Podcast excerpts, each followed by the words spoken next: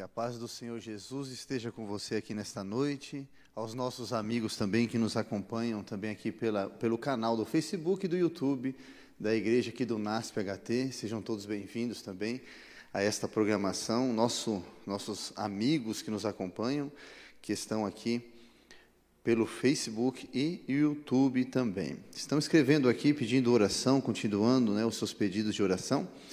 E quero relembrar você também que está aí acompanhando, que você pode continuar também escrevendo aqui o seu pedido de oração, o seu agradecimento. Nós estaremos em oração por você.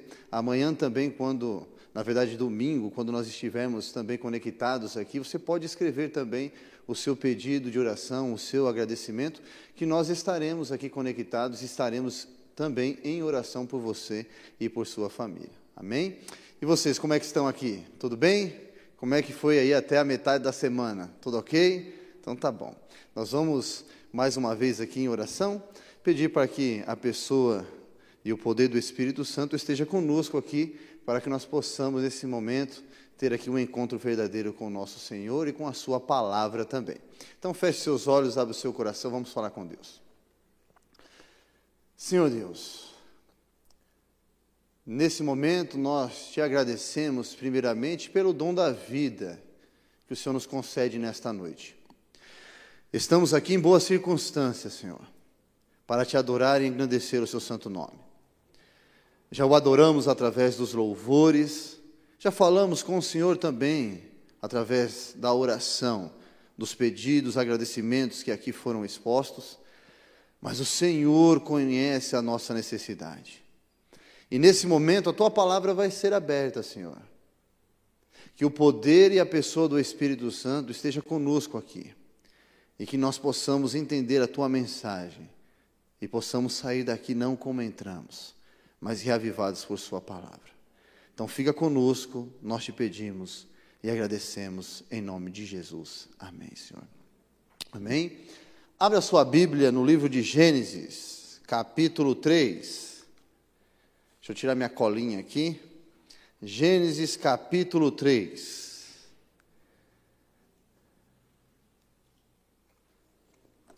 Você que está em casa também nos acompanha através desta leitura. Gênesis capítulo 3. Nós vamos falar um pouquinho aqui a respeito de alguns cenários, né?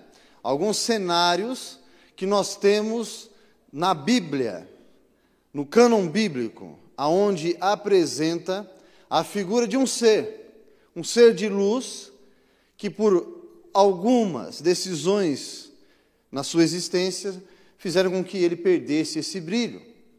Mas nós vamos ver alguns cenários que aparecem aqui e também aonde nós estamos no cenário profético. Por isso eu quero convidar você que nós possamos ir para o início de tudo. No capítulo 3, no versículo 1 em diante, deixa eu ver aqui se está funcionando. Ok? Aí, nós temos aqui um diálogo entre a serpente e entre a mulher. Vamos ler aí. E a serpente era mais astuto do que todos os animais do campo que o Senhor Deus tinha feito. E esta disse à mulher: É assim que Deus disse: Não comereis de toda árvore do jardim? Veja só que ele está fazendo uma pergunta para a mulher. E a mulher disse à serpente: Nós podemos comer do fruto das árvores do jardim. Mas Deus disse: Do fruto da árvore que está no meio do jardim, não comereis dele, nem tocareis nele, para que não morrais. Mas a serpente disse à mulher: Por certo que não morrereis porque Deus sabe que num dia em que comerdes deste fruto, vossos olhos o quê? Se abrirão e sereis como Deus, conhecedores do bem e do mal. E a mulher, vendo que aquela árvore era boa para se comer, e agradável aos seus olhos, e desejável para dar entendimento, tomou de seu fruto, comeu e deu ao seu marido, e ele também fez o quê? Comeu. Nós temos aqui nesse momento a figura que você conhece, a figura de um ser que anteriormente, em um outro cenário, ele é expulso de um cenário que era favorável para que ele pudesse estar ali. Na verdade, eu e você estamos somente aqui nesse momento, nesse culto religioso, porque nós também temos em nosso coração o desejo de voltarmos para o Éden, sim ou não? Temos a vontade e o desejo de irmos para o céu. E é por isso que este cenário, onde começa tudo ali, esta batalha, o grande conflito, ele se inicia porque existe nesse momento uma imaturidade espiritual sendo ap apresentada por Lúcifer para Adão e para Eva. A mistura da verdade com a mentira é a especialidade do enganador, é a contrafação, aonde se mistura aquilo para que ele possa ir de encontro o seu desejo. O desejo do enganador é para que o ser humano, a criação de Deus, possa perder a oportunidade de salvação. E é por isso que ele consegue fazer isso. Ele consegue trazer para o ser humano, em qualquer momento, em qualquer aspecto da vida, e nós não temos aqui nesta noite alguém que possa medir a nossa espiritualidade e é por isso que ele pode atacar qualquer um de nós. E na verdade, ele ataca todos. E é por isso que a imaturidade espiritual é apresentada em um campo, em um cenário que era favorável para se cultuar a Deus. Nós vemos ali que ele começa, e ali em Ezequiel, eu quero convidar você que vá até Ezequiel, hoje nós vamos estudar a palavra de Deus, eu quero convidar você que está em casa também, para que você possa compartilhar o link dessa programação. Nesse momento nós estaremos fazendo aquilo que o nosso Senhor Jesus Cristo nos ensinou. Examinar o quê? As escrituras. Você pode ler a Bíblia, mas o conselho bíblico é que você examine as escrituras, para que você possa entender o que Deus quer e o que Deus quer falar ao seu coração. E é por isso que em Ezequiel capítulo 28, nós temos ali, é claro, que é uma profecia contra o rei de Tiro, mas muitos de nós, como teólogos, apresentamos as mesmas características de um rei que queria também em seu coração tomar uma posição que não era sua. E é por isso que Lúcifer é apresentado aqui também. Vamos acompanhar o texto. Eu te constituí ungido que guarda, versículo 14, no monte santo de Deus, e andavas no meio de pedras de fogo. Tu eras perfeito em tua conduta, desde o dia da tua criação, até que se achou iniquidade em quem? Em ti. Veja só que o texto de Ezequiel é um texto que está nos mostrando nesta noite que, da mesma forma que eu e você, criaturas de Deus, fomos seres criados por Deus é a apresentação também de alguém que foi criado por Ele. Você foi criado. E o texto diz que ele também, no versículo 13, diz assim: Estiveste aonde? No Éden. Veja o cenário. Dois cenários apresentados na profecia bíblica. O cenário do jardim do Éden e o cenário da onde? Do céu o lugar perfeito para a adoração, um lugar que eu e você almejamos conhecer, um lugar aonde Deus instituiu para que a adoração fosse perfeita. O que nós acabamos de fazer aqui não se compara àquilo que está sendo realizado nesse momento no céu, por anjos, serafins, querubins.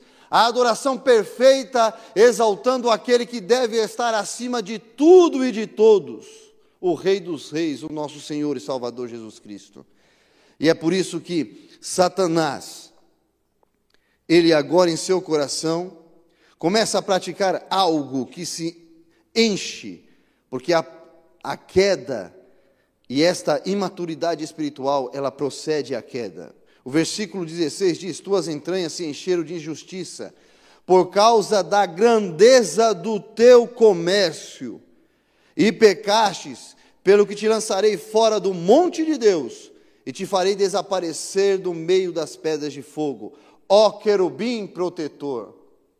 Veja só, a palavra comércio aqui é aquilo que nós, quando nós fazemos aqui a tradução no hebraico, temos a palavra recular.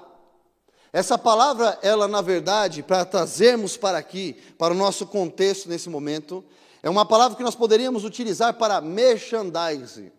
Mas você pode conhecer como fofoca, ok? É mais fácil. E ele, o difamador, sabia fazer muito bem. Mas ele fazia isso para que ele pudesse ser exaltado no meio daqueles que pudessem agora o adorar também, estar praticando da mesma forma. E é por isso que esse comércio, ele pode ser comparado ao falso evangelho. Porque ele quer estar no meio de nós. E ele quer também estar no meio da nossa vida em um aspecto relacional.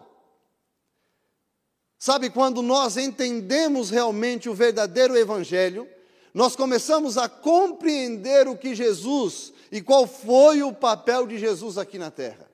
As boas novas de salvação eram para que as pessoas que até então tinham a sua religiosidade estendida por os seus costumes e princípios, pudessem encontrar em um Salvador, um Messias, um Machia, um libertador, alguém que pudesse romper as barreiras não somente da tradição judaica, mas talvez aqueles estavam, aquelas pessoas estavam buscando a Jesus porque queriam encontrar alguém que não só falava, mas vivia o verdadeiro evangelho. Porque o falso evangelho, ele continua sendo pregado hoje também. E é por isso que Satanás ele continua como Lúcifer até então a espalhar o seu falso evangelho. E ele quer, ele é ousado, né? Ele quer entrar na nossa casa. Olha só. Ele é ousado. E não se espante você, porque a nossa geração consome esse tipo de falso evangelho. Se eu não pregar, as pedras Pregarão, irmãos. Mas, quando damos palco para o falso evangelho, ele entra. E ele deturpa aquilo que o Criador coloca em nossa mente. É por isso que cada vez mais não conseguimos entender o que Deus quer falar para o nosso coração, a nossa mente sendo transformada. Como o apóstolo Paulo apresenta, dizendo metanoia, renovação da mente. Porque quando consumimos aquilo que Satanás coloca à nossa mesa, facilmente agora vivemos como ele quer e somos verdadeiros adoradores não do ser criado que é Lúcifer, mas somos agora escravos, porque não reconhecemos a diferença entre estar com o verdadeiro Deus em nossa vida, mas estar consumindo ou sendo consumidos por aquele que quer esgotar as nossas forças e a nossa vitalidade. É por isso que, quando somos confundidos com tudo que está sendo preparado por este ser, a palavra que vem à nossa mente é confusão. Como eu posso entender aquilo que Deus quer para a minha vida, se existe milhares de informações a todo tempo? Ali pela televisão, pela mídia, pela internet, nós podemos facilmente lembrarmos de um país ali, uma cidade, um reino, que se chamava Babilônia. Metrópole construída sem planificação, o antigo bairro virou uma Babilônia. Babel, ausência de ordem, de regras, grande confusão e desordem. Aí você lembra, né? Da história, desde pequenininho. Eu conheço a história, você também a Torre de Babel. Grande confusão. E é por isso que hoje também a figura ela só muda e ele só tem uma estratégia diferente. Para sermos o portador de luz que ele era naquele momento, era um portador de uma luz que era refletida e a glória de Deus estava com ele, e por isso ele era chamado de portador de luz. Mas a confusão que ele trazia era com que ele pudesse entender e estender um falso evangelho. E é por isso que eu quero convidar você hoje, nesta noite, para estudarmos aqui, através do livro de Apocalipse, o que ele quer fazer com esta falsa adoração. Abra sua Bíblia, no livro de Apocalipse, capítulo 14, versículo 8.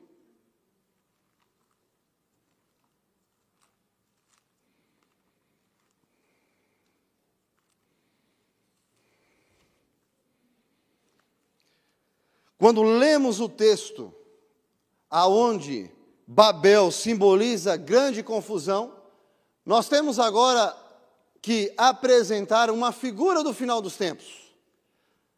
Nós temos que apresentar um verdadeiro evangelho e um falso evangelho. E esse falso evangelho ele se espalha por toda a humanidade. Não importa em que denominação, mas o falso evangelho ele continua sendo pregado. E o texto diz assim, ó: Um segundo anjo seguiu dizendo: Caiu, caiu a grande Babilônia, que fez todas as nações beberem do vinho da fúria da sua o quê? Prostituição. A palavra aqui, eu quero que você entenda, que esta palavra prostituição, ela não tem a ver, não tem um cunho nenhum aqui sexual. Ele está falando da deturpação da palavra de Deus. Quando é apresentado aqui o livro de Apocalipse, e o apóstolo João, ele começa escrevendo o livro de Apocalipse no capítulo 1, dizendo revelação de Jesus Cristo. Então, o que nós encontramos no livro de Apocalipse é o próprio Jesus revelando o futuro da humanidade.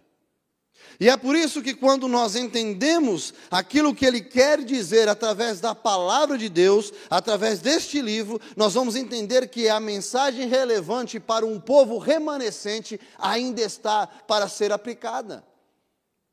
As três mensagens angélicas são uma chave distintiva de uma de um povo que se levantaria para levar uma mensagem diferente, mas uma mensagem aplicada somente na Escritura.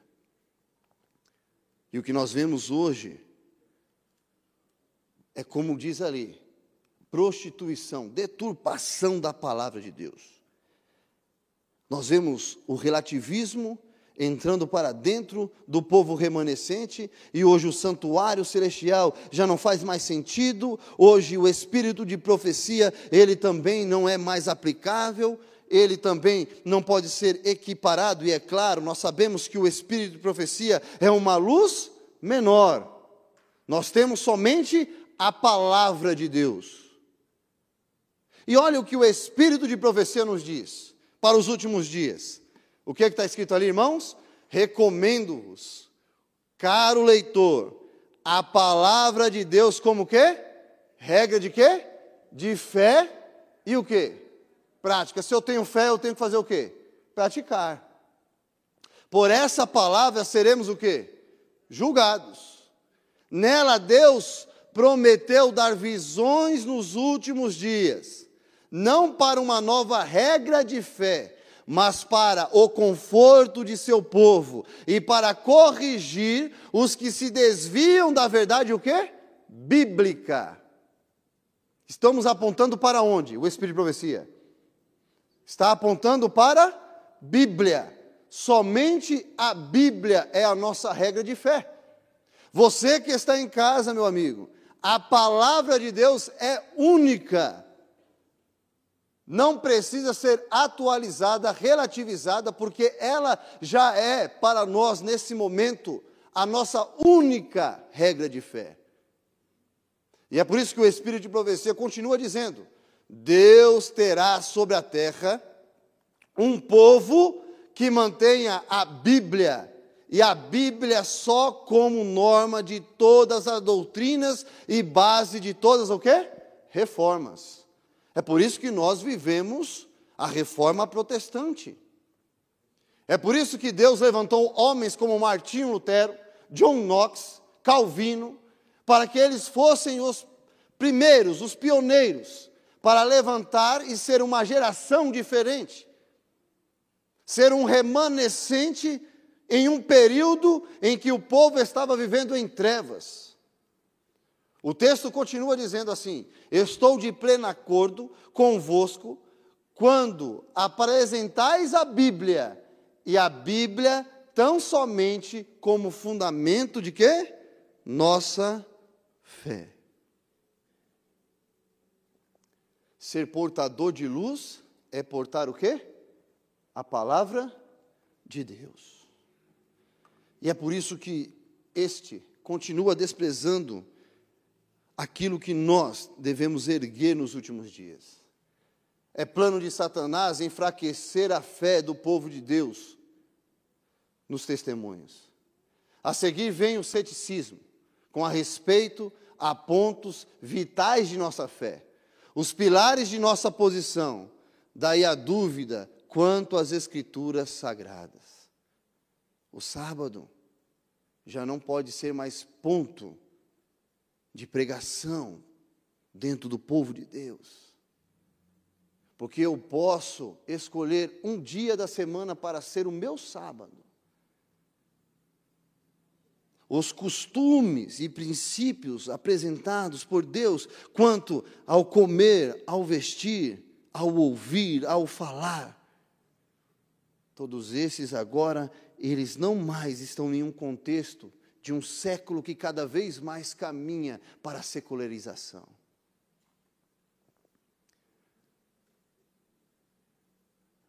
A secularização do mundo, em muitos aspectos, ela começa quando existe aquilo que nós acabamos de falar no começo: uma imaturidade espiritual. Porque ainda não compreendemos em qual posição, em qual momento da história nós estamos. Seguindo-se a marcha descendente à perdição, quanto aos testemunhos que outra hora foram criados, cridos, são postos em dúvida e desprezados. Satanás sabe que os que foram enganados não se deterão aí. É por isso que quando nós compreendemos o propósito de estarmos aqui, precisamos compreender também aquilo que ele revelou através do texto de Apocalipse, capítulo 17 também.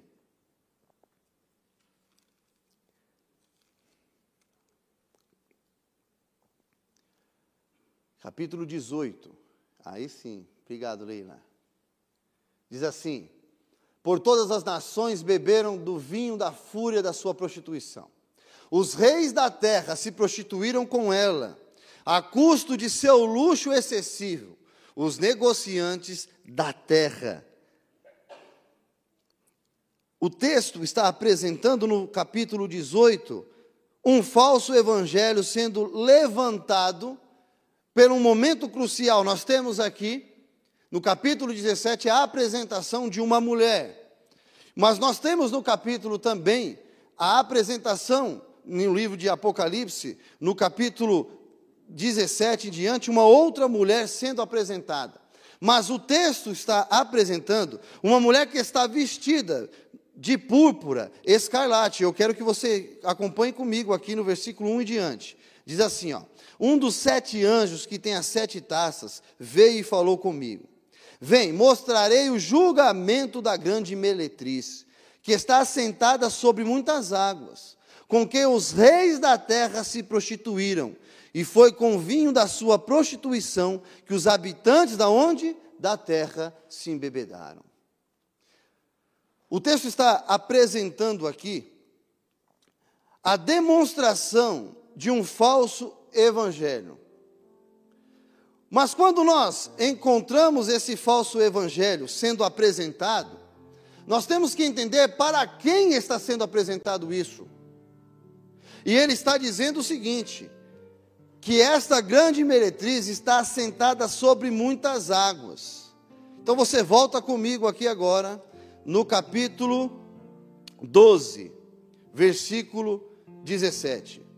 No capítulo 12, apresenta ali uma outra mulher. Esta mulher está vestida agora, os seus trajes de branco, de pureza, simbolizando o verdadeiro evangelho. Mas o dragão, que nós apresentamos em uma outra hora aqui, sendo alguém que era revestido de luz, mas que no capítulo 12 ele é expulso, e diz assim, versículo 7: Houve uma batalha no céu, Miguel e os seus anjos pelejaram contra o dragão, e o dragão e os seus anjos também batalharam, mas não venceram, nem mais houve lugar para eles no céu. O grande dragão foi expulso, a antiga serpente chamada Diabo ou Satanás, o enganador de todo mundo. Ele foi lançado na terra e com ele o quem? Os seus anjos. Versículo 17.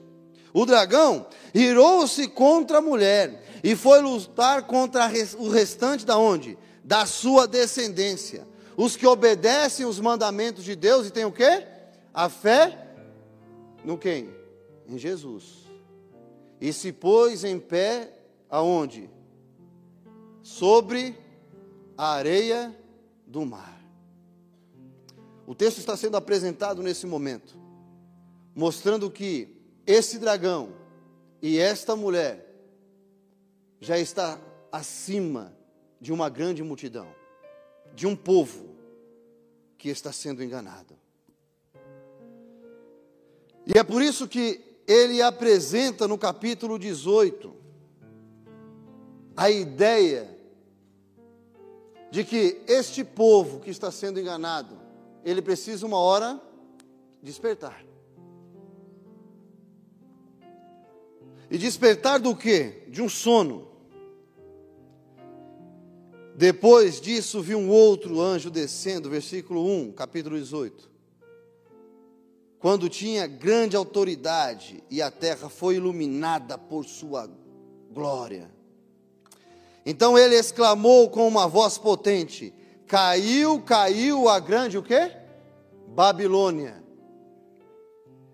Ela se tornou morada de demônios, antro de toda espécie de espírito imundo, esconderijo de todo tipo de ave imunda e detestável. Quando nós vemos a figura desta mulher sentada sobre esta besta, e nós vemos o texto do capítulo 18 mostrando aqui que a grande Babilônia agora, ela é representada aqui por uma autoridade que vai ser instituída no final dos tempos. Nós vamos ter uma união entre um poder político e um poder religioso. E esta reunião, esta junção desses poderes, farão com que agora não somente uma cidade se tornará uma Babilônia, um lugar de confusão, o cenário muda. Nós vemos o cenário agora no céu, o cenário no jardim do Éden, mas agora nós temos o cenário agora onde? Na terra. O mundo estará em confusão, em deturpação da verdade. Os princípios bíblicos serão colocados de lado. A moralidade e os costumes bíblicos não serão mais contextualizados, e sim ridicularizados. E é por isso que o texto apresenta como sendo um local de prostituição, ou seja, deturpação da palavra de Deus. O versículo 4 diz assim: Ouvi outra voz do céu, quer dizer, a primeira voz quem falou? Um anjo. Mas o texto diz assim: ouvi outra voz. Capítulo 1 de Apocalipse diz que a revelação é de quem? De Jesus. Então quem está falando com João agora é quem? Jesus. E o texto continua dizendo: Retirai-vos dela, povo meu, para não serdes participantes de seus pecados, para que não recebais suas pragas. Porque seus pecados se acumularam até o céu. E Deus se lembrou das iniquidades que ela praticou. Na verdade, quando nós lemos esse texto e nós entendemos agora que o chamado de Deus não é somente para que um povo que está hoje vivendo em um falso evangelho se retire deste lugar que está deturpando a palavra de Deus, nós aprendemos também que o chamado é para o povo de Deus que agora está vivendo na Babilônia. O povo de Deus, quando foi levado cativo para a Babilônia, ao retornar do exílio, muitos deles já não sabiam mais falar a língua materna, o hebraico. O que isso quer dizer, pastor Levi? Quer dizer que eles não tinham contato com a palavra de Deus. E sabe, você não precisa responder. Talvez você tenha essa dificuldade também. Dificuldade de acordar pela manhã e dedicar algumas horas no estudo da palavra. Talvez você passe a semana sem pegar naquilo que vai apontar para o único verdadeiro portador da luz. Eu sou a luz do mundo. Quem me seguir jamais andará em quê? Em trevas. O mundo pode continuar andando em trevas, mas se eu estou com Jesus, eu e minha casa serviremos ao Senhor. Sabe, o meu maior desejo e este é o meu plano, o plano meu e da minha família. Eu não tenho outro plano de vida. O meu plano é ser salvo. Esse é o meu objetivo. Essa é a minha oração. É não ser enganado como eu fui. Viver em confusão por tudo aquilo que Satanás fez em minha vida deturpando a minha mente durante a minha juventude. E muitos daqueles que nós amamos hoje estão vivendo desse momento em Babilônia. O chamado de Jesus para eles é: sai dela, povo meu. Porque não importa a situação que você está vivendo. Jesus te ama. Ele quer que você saia, dê o primeiro passo, venha adiante, esqueça o seu passado. Porque quem continua colocando em sua frente os pecados e mostrando para você que você não tem capacidade de escolher para a salvação, é aquele que um dia portou a luz mas hoje está nas trevas. É por isso que o chamado de Jesus para nós é referente a um chamado vivo de alguém que criou a humanidade para que ela pudesse ser salva. O texto continua dizendo, e nós vamos terminar aqui. Os reis da terra que se prostituíram, e com ela viveram em luxúria, luxúria. Chorarão e se lamentarão sobre ela, quando virem a fumaceira de seu incêndio. E com medo de seu tormento ficarão de longe e dirão: Ai, a grande cidade, Babilônia, poderosa cidade, pois é uma só, e sua hora chegou, a hora da sua condenação. Eu não quero viver em Babilônia. E eu posso estar falando agora para muitas pessoas que estão vivendo em Babilônia. Eu tenho familiares meus que estão vivendo em Babilônia.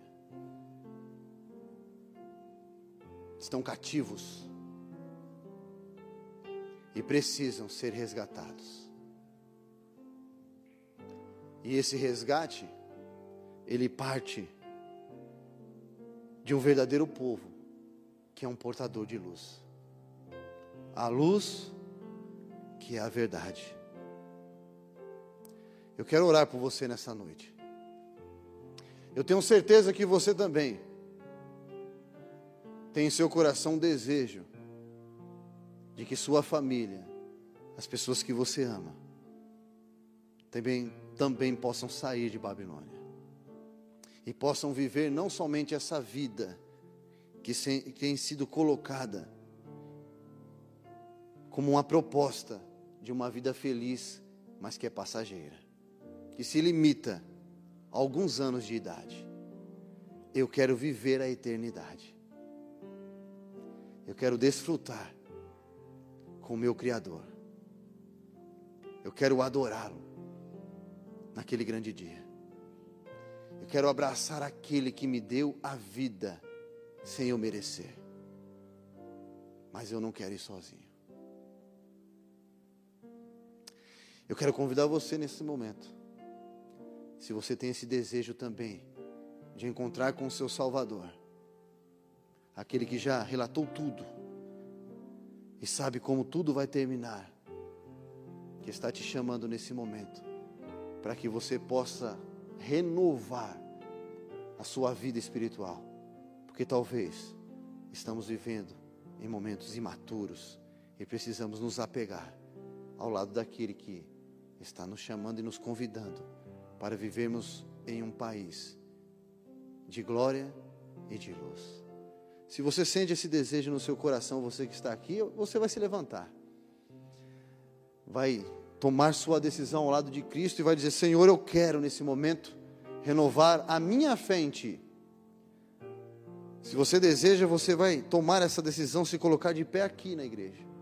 Nós vamos terminar com uma oração. Você que está em casa agora, nesse momento, eu quero fazer aqui um pedido para você. Eu quero que você escreva nos comentários aqui agora o nome de quem você gostaria que estivesse com você lá no céu. Porque nós vamos orar agora nesse momento por todas essas famílias, por todos esses nomes. E você, nesse momento, vai fazer uma entrega especial da sua vida e das pessoas que você ama. Eu já tenho os meus nomes aqui. Eu quero convidar você que está aqui agora, nesse momento, aqui na igreja, para entregar também estas pessoas a Deus. Porque eu creio que nesse momento, o Espírito Santo, o Consolador, ele vai ao encontro destas pessoas e vai falar em seus corações. E nós vamos ver realmente o Espírito Santo reavivar, não somente pela palavra, mas pelo seu Espírito chamando eles das trevas para a sua maravilhosa luz. Então feche os seus olhos nesse momento e faça a sua entrega.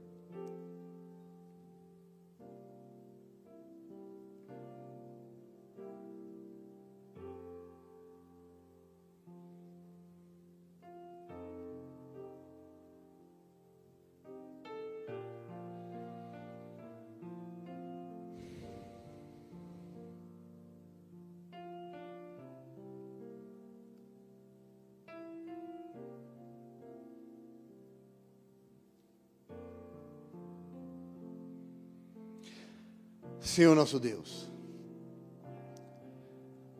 nós estamos aqui agora nesse momento, porque estamos convictos, a cada um de nós, convictos de que o Senhor tem falado ao nosso coração, tem usado pessoas, tem usado a tua palavra para nos alertar, tem usado o mundo físico, político, religioso, para nos mostrar os passos de um Deus que se aproxima. E é por isso que nesta noite, Senhor, nós queremos ser portadores de luz, portadores da tua palavra, que ela possa estar sempre em nossas mentes, para que nós possamos, Pai, levar um verdadeiro evangelho renovador, transformador e consolador para esta geração que verá o seu filho amado Jesus Cristo. Por isso, ó Deus, existem pessoas aqui que precisam nesse momento, Pai, que o teu Santo Espírito, o poder e a pessoa do Espírito Santo, possa nesse momento falar aos corações destas pessoas, para que elas possam sair de Babilônia e retornar para os teus santos caminhos. Então visita, Senhor, cada família aqui, Senhor, representada. Os que estão nesta igreja, Pai, física, mas também aqueles que estão na igreja virtual, que colocaram os nomes destas pessoas. Visita cada nome aqui, Senhor. Para que nós possamos ver que o Teu Santo Espírito está levantando uma geração para viver um renovo ao Teu lado. Fica conosco, Senhor. Perdoa os nossos pecados, porque somos falhos e diante de Ti nada podemos fazer. Mas queremos que o Senhor possa tomar conta das nossas vidas, para que nós possamos fazer mais e melhor ao Teu lado. Nos leve na Tua presença, na Tua companhia, e que nós possamos ver e crer que a Sua mão está estendida sobre a nossa vida. Tudo isso nós te pedimos e agradecidos nós estamos em nome daquele que vive e reina para todo sempre, em nome de Jesus. Amém.